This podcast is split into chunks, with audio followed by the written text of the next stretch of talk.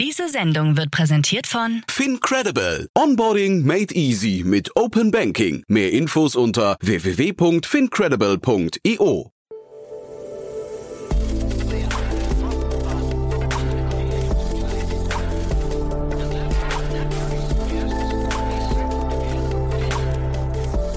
Startup Insider Daily. Herzlich willkommen zurück zu Startup Insider Daily. Mein Name ist Jan Thomas und ja, wie vorhin angekündigt, Johannes Klitsch ist bei uns, der Co-Gründer von Snox. Und das Unternehmen kennt ihr wahrscheinlich, zumindest wenn ihr im Fashion-Markt unterwegs seid. Das Unternehmen hat angefangen mit Socken, aber mittlerweile hat es sich ein bisschen diversifiziert.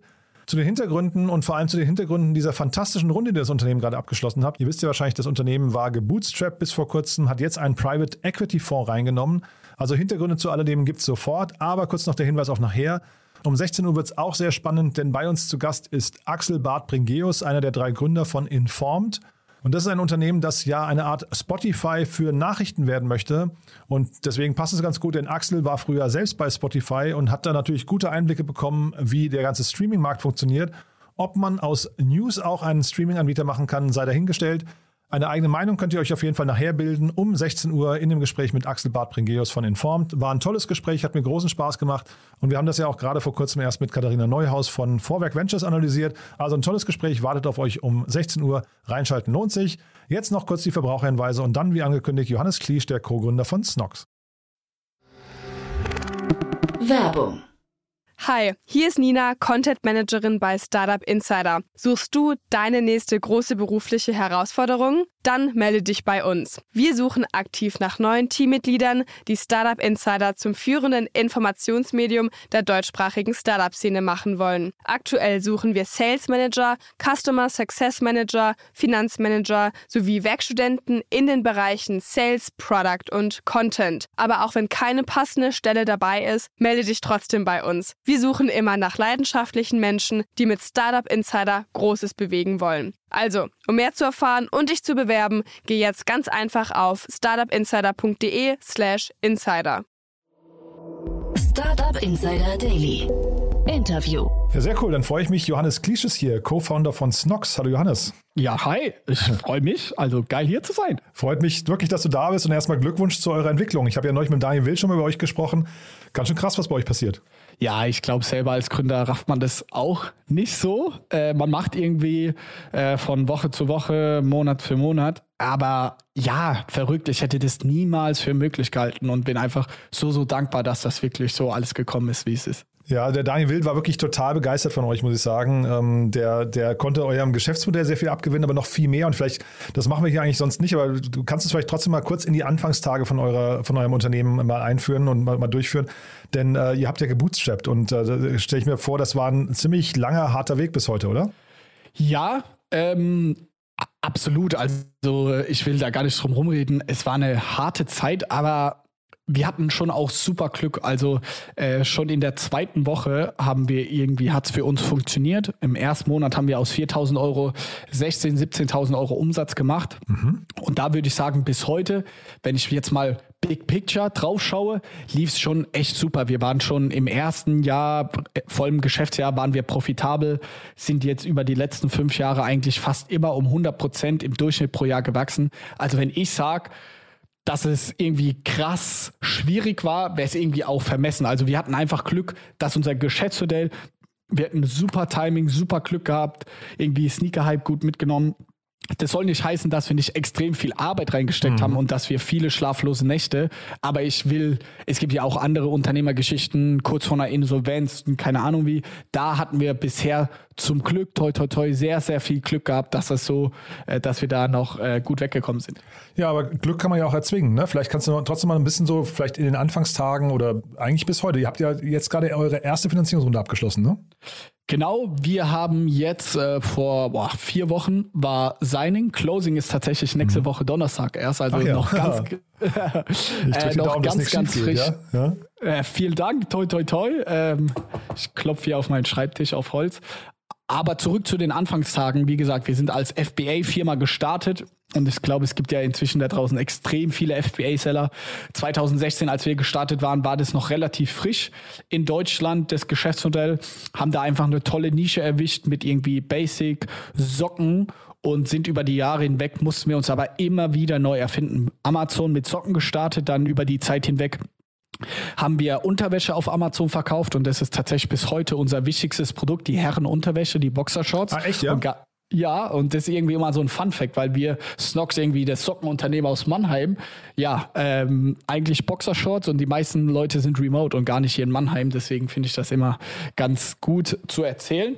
Und äh, hin zu unserer Story. Inzwischen haben wir halt dann auch unseren eigenen Online-Shop 2019 gelauncht und inzwischen ist auch der Online-Shop deutlich größer, fast doppelt so viel Umsatz wie Amazon selber und im gesamten Marktplatzbereich ist es so, die Verteilung 60 Prozent des Umsatzes kommt im eigenen Online-Shop, 30 Prozent Amazon, und die restlichen Prozent dann Zalando, Otto, About You etc. Also auch da wieder, wir mussten uns hier neu erfinden. Würden wir jetzt nur nach wie vor wie am Anfang Socken auf Amazon verkaufen, wären wir irgendwie ein Fünftel von dem, was wir jetzt sind. Und das vielleicht so auch als Learning und äh, von uns, man muss sich neu erfinden als Startup. Man muss immer wieder innovativ sein, immer wieder neue Sachen ausprobieren, testen, testen, testen, sonst bleibt man stehen und wächst einfach nicht so, wie man sich vorstellt.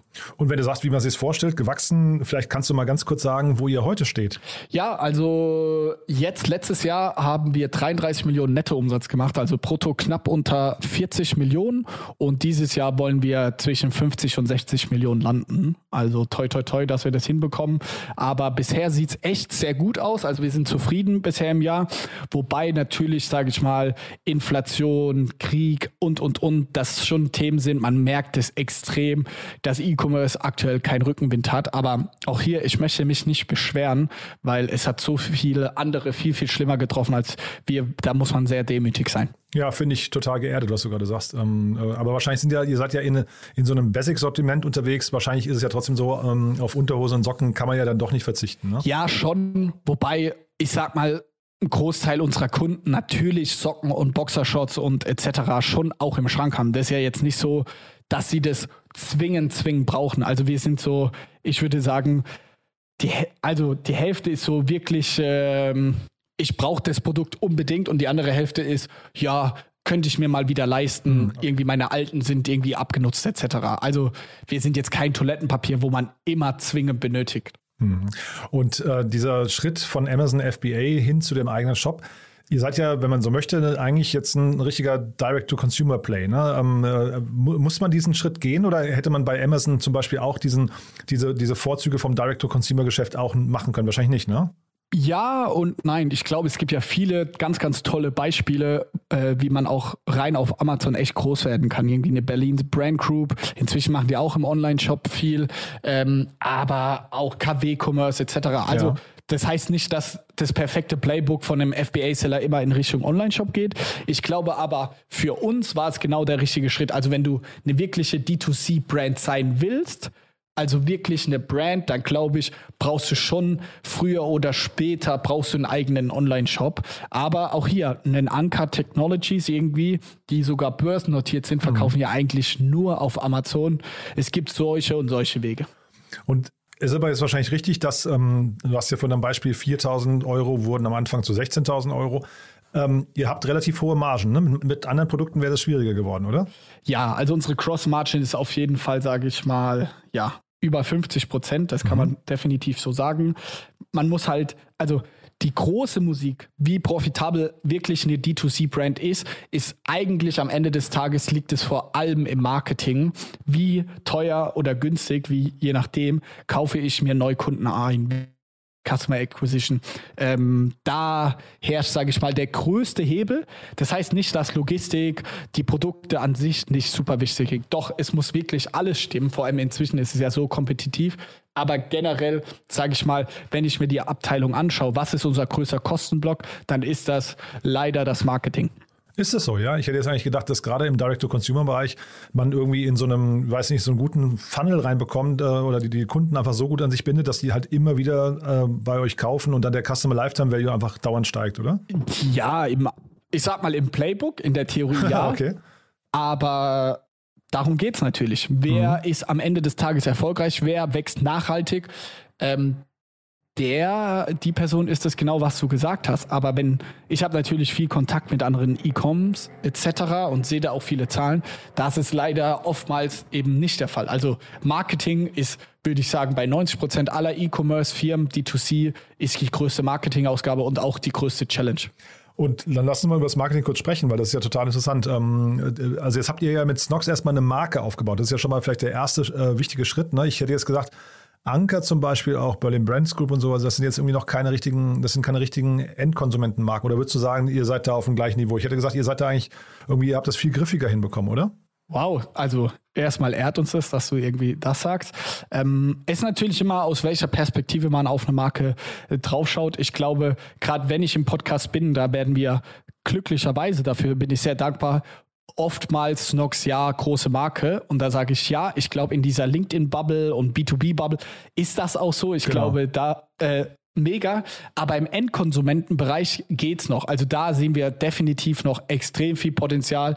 Da haben wir nicht den allerbesten Job gemacht, beziehungsweise der Startpunkt, weil unser Produkt an sich so unsexy ist, ist das schon echt schwer, ich sag mal, gescheites Content-Marketing zu machen. So, du kannst nicht über Socken und Boxershorts viel sprechen, weil das die Leute einfach nicht interessiert, sondern du musst drumherum die Marke emotionalisieren. Und da war einfach von Anfang an unsere Strategie und wir glauben dran, in der Welt, wo jeden Montag irgendwie drei, vier, fünf Millionen Leute die Hülle der Löwen schauen, interessieren sich einfach die Kunden, die Leute, die ZuschauerInnen einfach, was hinter den Kulissen abgeht. Wie ist es denn, ein Startup zu gründen? Und deswegen war das von Anfang an, glaube ich, eine Strategie, die einfach uns sehr, sehr weit gebracht hat im Branding. Aber wir müssen uns da auch immer wieder hinterfragen, neu erfinden und deswegen haben wir letztes Jahr beispielsweise auch einen Workshop mit Jung von Matt gemacht, haben gesagt, ey, Sales können wir richtig gut, aber Branding, da brauchen wir echt noch Unterstützung. Mhm. Und äh, wir sagen, dieses Jahr ist das Jahr des Branding. Wir haben viel vor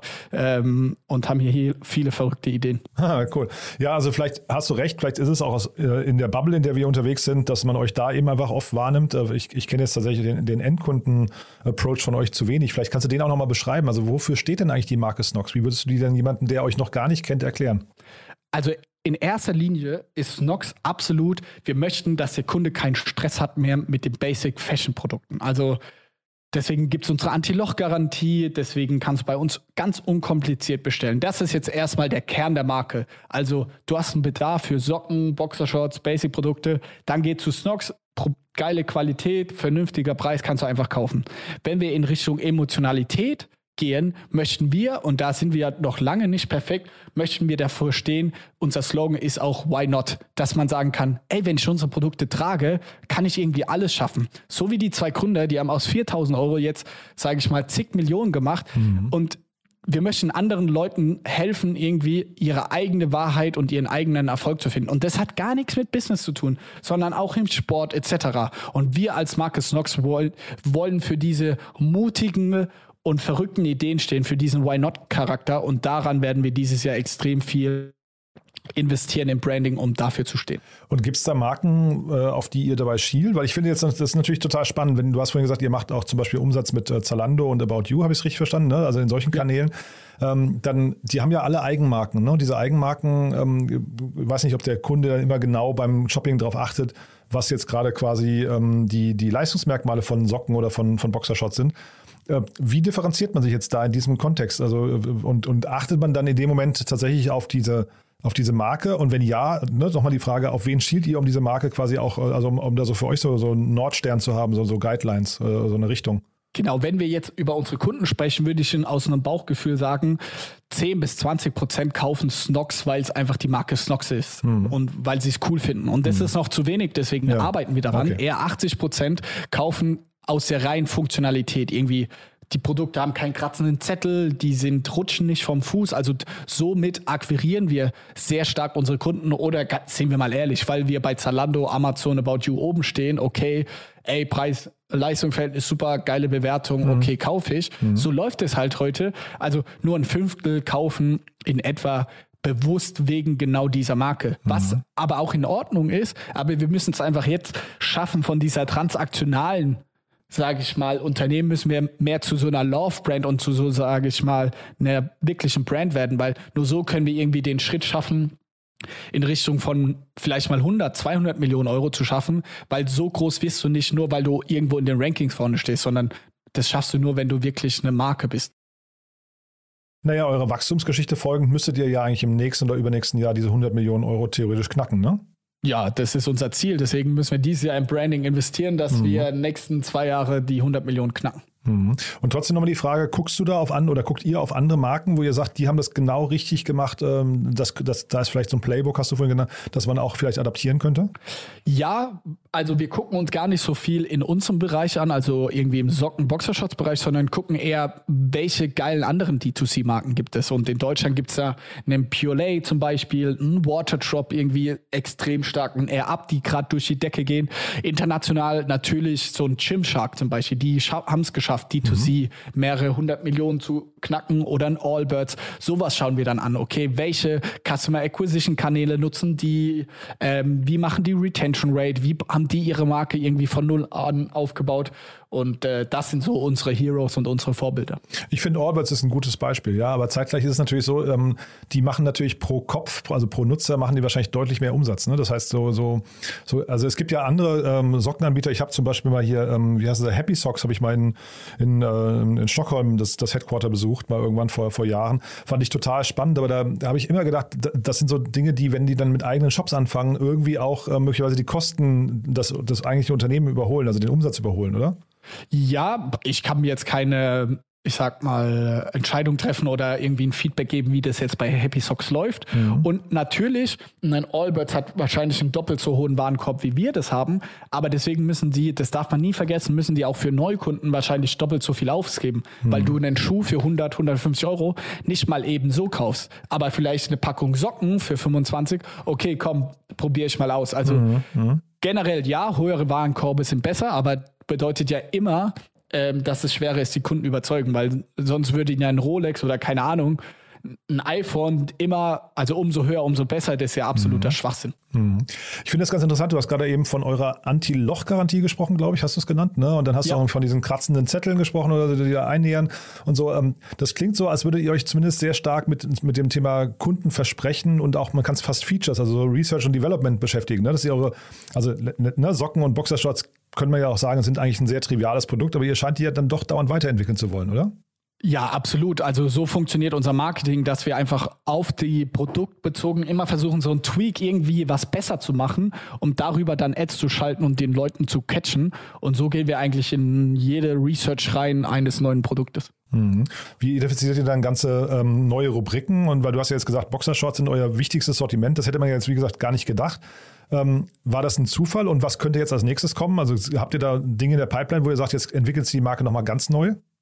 Ja, vor allem letztes Jahr. Wir haben Frauenunterwäsche mit hinzugenommen und die machen jetzt 20 Prozent vom Umsatz aus, also jetzt innerhalb von einem Jahr. Mhm. Ähm, genau, und äh, tatsächlich auch hier über 60 Prozent unserer Käufer, Käuferinnen sind aktuell äh, Damen. Mhm. Also auch hier haben wir uns extrem gewandelt und mussten uns neu erfinden und sind auch noch in dieser Transformationsphase.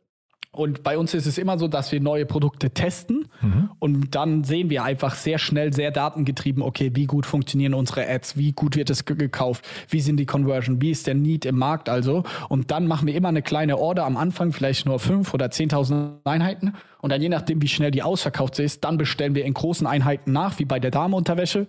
Oder auch offensichtliche Sachen, die gar nicht funktionieren. Zum Beispiel unsere Skisocken. Denkt man, Snox Sockenmarkt, wenn die Skisocken rausbringen, super gut. Mhm. Wir klappen katastrophal. Und dann stellen wir sie auch ja. wieder ein, ganz datengetrieben. Okay. Und jetzt wäre es ja total naheliegend, ich bin hier gerade bei euch auf der Webseite, ähm, Damenunterwäsche und Socken, dann wäre ja das nächste, was kommen könnte, so, so Strumpfhosen, oder? Tatsächlich sind wir da gerade in Prüfung, ein anderes Unternehmen zu zum ersten Mal was anderes zu kaufen. Ja, ah, wirklich? Mal schauen. Aha. Ja. ja, das bringt uns ja vielleicht, das ist ja super, das wusste ich nicht, das bringt uns jetzt zu eurer Finanzierungsrunde. Das ist ja eine extrem spannende Runde, muss ich sagen. Ähm, wie kam es denn dazu? Ähm, man muss ja sagen, als D2C-Marke, wir sind jetzt in Deutschland über die letzten Wochen, Monate, Jahre sind wir super gewachsen. Ich habe ja gesagt, wir waren von Anfang an profitabel. Mhm. Wenn wir jetzt in Richtung 100 Millionen schielen, dann ist, sage ich mal, jetzt der große nächste Schritt die Internationalisierung. Also international Fuß zu fassen, jetzt international eine Marke aufzubauen. Und da muss man, glaube ich, keine Raketenwissenschaft anwenden. Wenn man international anfängt, muss man erstmal größere Investitionen treffen, einfach, dass die Marke international bekannt wird, etc. Und da mhm. haben wir zwei Banker, Gründer gesagt, komm, toll, wie weit wir gekommen sind, aber so der nächste Schritt auch ähm, wird einfach einiges an Geld kosten. Lass uns das doch nicht, dass wir das Risiko beide komplett äh, zu zweit tragen. Lass uns doch da einen mhm. Partner mit ins Boot holen, aber dann das Ganze schneller, vielleicht aggressiver und mhm. auch größer denken. Mhm. Und so kam die Idee rund um das Investorenthema. Und lass uns, also vielleicht kannst du mal die Runde aus deiner Sicht beschreiben, weil ähm, bevor ich jetzt versuche, das zu interpretieren, was mir hier vorliegt, ähm, magst du mal ganz kurz nochmal erzählen, äh, sag mal, wer da eingestiegen ist und in welchen Dimensionen? Genau, also ist es eingestiegen Cafe Capital. Das ist ein französischer Fonds, der auch seine Wurzeln in China hat. Deswegen unser nächstes Land, das wir angehen wollen, ist Frankreich. Deswegen hat es einen super, super guten Fit gehabt mit ihnen und auch mit ihrem China-Background ist es natürlich wegen seitens der Supply Chain extrem relevant für uns. Mhm. Und die Runde, genaue Zahlen darf ich leider nicht sagen, aber wir als Gründer haben absolut einen Großteil der Mehrheit noch. Also wir haben absolut die Entscheidungsgewalt und ja, so viel eigentlich zur Runde. Wie gesagt, in der Woche ist erstes Closing okay. und wir können dann mit dem Geld quasi arbeiten und wir werden Großteil, wie gesagt, in Richtung Internationalisierung stecken. Wir wollen in Paris ein Office aufmachen. Wir wollen ja viel mehr Warenbestand einkaufen. Wir wollen größere Wetten eingehen, mehr in Branding investieren. Also da ist ganz, ganz viel geplant mhm. und toi, toi, toi, dass es auch wirklich alles so klappt, wie wir uns das vorstellen. Ja, drücke ich euch auf jeden Fall auch die Daumen, aber äh, vielleicht jetzt trotzdem mal, äh, vielleicht kannst du mal sagen, also zum einen hast du gerade gesagt, ihr, ihr plant eventuell eine Übernahme, das heißt, dafür ist auf jeden Fall genug Kapital vorhanden, ja? Ja, doch, auf jeden Fall. ja, okay. Ja. Das finde ich, das ich spannend. Und Frankreich, du hast ja vorhin gesagt, ihr habt einen sehr datengetriebenen Approach. Habt ihr Frankreich auch so identifiziert? Also warum Frankreich oder war das ein, gab es mehrere Länder zur Auswahl und ihr habt jetzt wegen eurem, wegen eurem Investor gesagt, Frankreich ist da eine gute Opportunity? Nein, wir gucken uns immer, wir internationalisieren über die Marktplätze schon bereits seit letztem Jahr also Amazon Frankreich. Und hier sind wir jetzt in fünf, sechs Ländern unterwegs mit den Marktplätzen und da ist einfach Frankreich das größte Land für uns. Und dann sagen wir, okay, mhm. da haben wir ja dann eine gewisse, gewisse kleine Kundenbasis und starten nicht direkt bei Null, haben schon das Proof of Concept, dass die Franzosen in einer gewissen Weise unsere Socken auch gerne tragen lass uns in dieses Land gehen. Also immer erst Marktplätze und dann den Online-Shop nachziehen. Und jetzt muss ich mal fragen, das hatte ich ja neulich mit Daniel Wild schon besprochen, in welches Unternehmen wurde jetzt überhaupt investiert? Ihr habt ja eine, eine ihr habt ja ein echtes Imperium aufgebaut an GmbHs. Snoxperium sehe ich hier, Snox City, Snox, äh, Snoxlicious und Snoxalting, ja? Äh, genau. Ja, es wurde in Snox äh, GmbH äh, investiert, Aha. also sprich unser E-Commerce-Geschäft, nicht in die Beratung und nicht in, sage ich mal, unsere anderen Projekte. Aha. Und magst du aber trotzdem die anderen Projekte mal kurz irgendwie nochmal, also wie, wie kommst du zu diesem, zu diesem, äh, weiß nicht, Pool von GmbHs? Äh, klar, also äh, Snoxalting ist unsere Beratungsgesellschaft, helfen wir anderen Startups, aber vor allem auch vielen Corporates inzwischen mit L'Oréal Paris, ähm, Henkel, Bayerdorf etc. Äh, helfen wir einfach auf Amazon erfolgreich zu sein. Dann haben wir noch Snoxlicious. Das ist unser eigenes Café hier in Mannheim, das wir geöffnet haben letztes Jahr. Aha. Und dann Snox City kaufen wir quasi Immobilien äh, hier in der Region, einfach weil wir da einen tollen Zugang haben, wofür wir wirklich sehr dankbar sind. Mhm. Und ja, Snoxperium ist unsere Holding. Okay. Ähm, das heißt, also im Prinzip sind jetzt alle Weichen gestellt. Das kann jetzt noch, jetzt kommt so quasi die nächste Etappe, wenn man so möchte. Ne? Also Internationalisierung zum ersten Mal, jetzt mit frischem Kapital, möglicherweise die erste Übernahme. Was, was habt ihr noch so im Köcher? Ähm, ich glaube, da, damit haben wir schon einiges zu tun. Ich glaube, ja. operativ, klar, viele neue Sales Channels äh, mit dazu nehmen. Irgendwie dieses Jahr haben wir sehr groß auch TikTok ähm, äh, ja, losgetreten. Also mhm. Es gibt viel zu tun, es wird nicht langweilig und gerade, wie du es sehr schön formuliert hast, die neue Etappe ist natürlich auch für uns zwei Gründer extrem geil, jetzt sage ich mal, nochmal eine komplett neue Herausforderung, irgendwie mit ähm, einem gewissen Kapital, das jetzt möglichst effizient zu investieren, um mhm. das Wachstum nochmal neu voranzutreiben. Da habe ich auch als persönliche Herausforderung extrem Lust und Laune drauf. Mhm. Es gibt ja auch so zahlreiche ähm, Finanzierungsmöglichkeiten für äh, E-Commerce-Umsatz, ne? so äh, Upfront-Umsatz, äh, äh, also ähm, ähm, Finanzierungsmöglichkeiten. Habt ihr euch sowas mal angeguckt? Ist das also so Fremdkapital quasi nochmal als Ergänzung zu eurem Eigenkapital jetzt hier? Klar, wir sind zwei Banker und ich glaube, dass okay, wir da in Richtung. Ah, ja, okay. Ja, doch, äh, deswegen sind wir in Richtung Finanzierung. Welche Möglichkeiten gibt es alles, um jetzt auch vielleicht das Eigenkapital, was von einem Investor kommt, nochmal zu leveragen mhm. mit FK? Ich glaube, da gibt es eine ja, breite äh, Palette an Möglichkeiten, die man mhm. nutzen kann. Und da ist mein Mitgründer, der liebe Felix, ist da immer sehr kreativ und guckt immer, dass genug Liquidität da ist, um unser Wachstum zu finanzieren. Dann frage ich mich, was sind denn bei euch jetzt noch die Herausforderungen? Weil das, du hast ja ein paar Mal, jetzt euer Playbook äh, genannt ähm, oder darauf Bezug genommen. Das klingt ja so, als habt ihr die, die meisten Schritte, die kennt ihr jetzt eigentlich schon aus dem FF. Ne? Das heißt, wenn ihr jetzt in ein anderes Land geht, okay, dann, habt, dann ist vielleicht so eine Gründerstory äh, von deutschen Gründern nicht mehr so stark. Da muss man die Marke vielleicht nochmal ein bisschen anders aufladen und so. Aber Ansonsten, das Produkt ist ja ein Convenience-Produkt, das braucht ja irgendwie jeder. Ne? Das gehört ja irgendwie in den Alltag. Ähm, Markenaufbau kann jetzt nicht so schwierig sein oder Bedarf zu schaffen kann ja nicht so schwierig sein. Oder würdest du sagen, das ist, du hast von, von der Effizienz im Marketing gesprochen, ist das wirklich das größte Bottleneck bei euch? Ich glaube, einmal wie jedes Unternehmen gerade die richtigen Leute zu finden. Ich sage immer, it's a people game. Also mhm. wenn wir die richtigen Leute die nächsten drei Jahre einstellen, weiß ich, dass wir 100 Millionen schaffen. Mhm. Wie du sagst, wir haben Proof of Concept, wir haben Bedarf, die Produkte werden jetzt nicht uncool oder out, sage ich mal, Socken, mhm. Boxershop. Wenn wir die richtigen Leute haben, die smart handeln, die effizient mit dem Geld umgehen, dann ist das, äh, ja, das ist der Key und der Schlüssel. Wenn man aber jetzt mal reingeht in die rein operativen Themen, ist es definitiv die Marketing-Effizienz bei steigender Skalierung jetzt hochzuhalten. Also, weil wir können ja jetzt nicht einfach nächstes Jahr unsere Facebook-Ads-Ausgaben einfach verdoppeln, sondern mhm. irgendwann bricht ja die Performance ein und das, sage ich mal, hochzuhalten, das ist extrem schwierig. Dann in Richtung Retention Rate, die ganzen Neukunden, dass sie auch ein zweites, drittes Mal kaufen und auch Cross-Produkte kaufen, dass man mit Socken anfängt, vielleicht du als Herr und dann mal die Boxershorts ausprobierst und dann vielleicht mal Unterhemd noch dazu nimmst. Das ist auf jeden Fall eine Challenge und äh, als allerletzten Punkt würde ich natürlich auch noch hinzufügen, irgendwann kommt man natürlich auch in der Skalierung so an den Deckel. Also wie schaffen wir überhaupt noch neue Sales-Kanäle mit dazu nehmen? Also wir sind jetzt dabei, irgendwie Podcast-Werbung gerade zu machen. Wir überlegen uns für nächstes Jahr vielleicht mal TV auszuprobieren, weil mit unserer Online-Palette an Möglichkeiten haben wir jetzt bald, sage ich mal, fast alles mal durch, was halt mhm. auch wirklich den Abverkauf fördert. Und da neue Channels immer wieder zu finden, sich neu zu erfinden, dann Sachen in Richtung Lager, dass natürlich irgendwie auf einmal an unserem letzten Sales-Event irgendwie 70.000 Pakete in zwei, drei Tagen rausgehen. So, das sind richtige Wachstumsschmerzen. und krass. wenn dann da mal äh, die Lieferung drei Wochen dauert, dann verärgerst du deine Kunden, die Retention geht in den Keller. Weißt du, das sind, ja, in der Theorie hört es sich immer easy an, aber du musst es auch erstmal operativ schaffen, dass das wirklich alles so rund läuft. Mhm. Und apropos Kanäle, ich finde es ja auch toll, ihr teilt ja euer Wissen auch, ne? Ihr habt ja auch einen eigenen Podcast.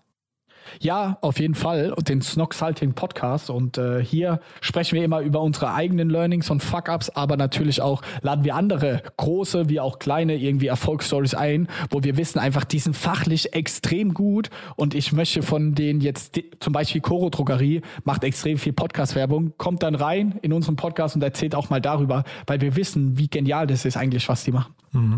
Also ich würde sagen, den Podcast, den stellen wir vielleicht nochmal in einer separaten Folge. Wir haben hier so ein Format, wo wir immer ähm, Podcast, Podcasts aus Deutschland kennen, äh, vorstellen, die man kennen sollte in der Startup-Szene. Können wir nochmal ein separates, kurzes Gespräch zu machen. Aber auf jeden Fall äh, ist das, ich, ich kenne euren Podcast, ich finde den super.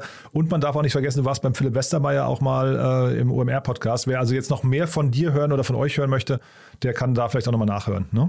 Sehr, sehr gerne. Super, Johannes. Dann also von meiner Seite aus sind wir durch. Du hast gesagt, ihr sucht Leute in Mannheim oder remote? Remote. 70 Prozent der Leute sind remote. Also wenn du irgendwie die Idee hast, wie du Snox nach vorne bringen kannst, äh, dann bewerb dich gerne. Irgendwie schreib mir direkt auf LinkedIn oder auf unserer snox.com slash Jobseite gibt es auch viele ausgeschriebene Stellen. Wir sind stark am Wachsen und wenn du irgendwie mit unserer Erfolgsgeschichte mitschreiben willst, dann freuen wir uns auf deine Bewerbung. Super, Johannes. Du dann vielen Dank. Glückwunsch nochmal zu der tollen Entwicklung. Ist wirklich eine tolle Story, finde ich. Und dann bleiben wir in Kontakt, ja? Ich danke dir. Hat ganz viel Spaß gemacht. Werbung. Hi, hier ist Moritz, Marketing und Growth Manager bei Startup Insider. Wenn du über die verschiedensten Themen immer auf dem neuesten Stand sein möchtest, dann empfehle ich dir auf jeden Fall unsere Newsletter auszuprobieren. Von unserem täglichen Morning Briefing Startup Insider Daily zu unseren themenspezifischen Newslettern wie Krypto und Web3, Investments und Exits oder KI Kompakt bist du mit unseren Newslettern immer top informiert. Falls du interessiert bist, kannst du dich jetzt ganz einfach kostenlos anmelden und zwar unter startupinsider.de/slash insider. Startup Insider Daily, der tägliche Nachrichtenpodcast der deutschen Startup-Szene. Das war Johannes Kliesch, Co-Gründer von Snox. Damit sind wir durch für heute Mittag. Aber nicht vergessen, nachher geht's weiter um 16 Uhr mit Axel Bart Pringeus, dem Co-Gründer von Informed. Ich freue mich, wenn wir es wieder hören und ich freue mich natürlich auch, wenn ihr uns weiterempfehlt. Dafür schon mal vielen Dank. Wir freuen uns immer über neue Hörerinnen und Hörer, die uns noch nicht kennen. Überlegt doch vielleicht mal kurz, wen vielleicht das Thema Unterwäsche, Socken oder E-Commerce interessieren könnte oder das Thema Bootstrapping oder mit Blick auf nachher vielleicht, wen das Thema Nachrichten interessieren könnte. Ja, auf jeden Fall zwei tolle Themen. Vielleicht fällt euch jemand ein, den das interessieren könnte. Dafür schon mal vielen Dank und ja, ansonsten hoffentlich bis nachher. Ciao, ciao. Diese Sendung wurde präsentiert von Fincredible. Onboarding made easy mit Open Banking. Mehr Infos unter www.fincredible.io.